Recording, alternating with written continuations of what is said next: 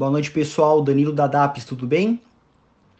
De uma maneira geral, hoje o mercado tinha tudo para continuar em alta, uh, o petróleo subindo, a bolsa, a bolsa europeia subindo também, e, e, e, não à toa a bolsa americana também abriu em alta e trabalhou boa parte do dia assim, até ter um pouco mais de estresse com relação à guerra comercial entre o Trump e a China, mas um episódio específico que a gente já comentou aqui no grupo, que foi o fechamento de algumas lojas da Apple em alguns estados americanos por conta dessa segunda onda que vem assustando um pouquinho mais o pessoal.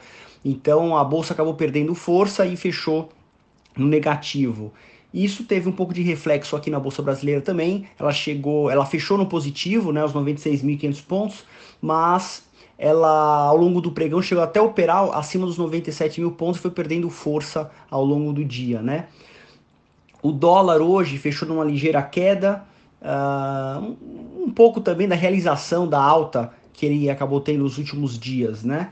Uh, e agora um, um, uma informação um pouco mais pontual, a CVC teve uma alta interessante de 3% hoje, depois do anúncio do presidente da, da CVC dizendo que vai voltar às operações a partir de 1 de julho, então isso trouxe um otimismo. Mas de uma maneira geral, a nossa bolsa acabou operando de uma maneira mista, né? O que eu queria dizer para vocês são de três emissões de fundos imobiliários, uh, tanto o VRTA11, o RBRF11 e o HFOF11.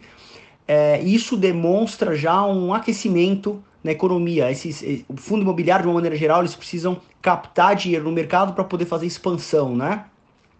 E isso então está demonstrando um apetite por investidor. Não à toa, a bolsa hoje teve uma movimentação de aproximadamente 30 bilhões de reais, né? Então, um volume interessante.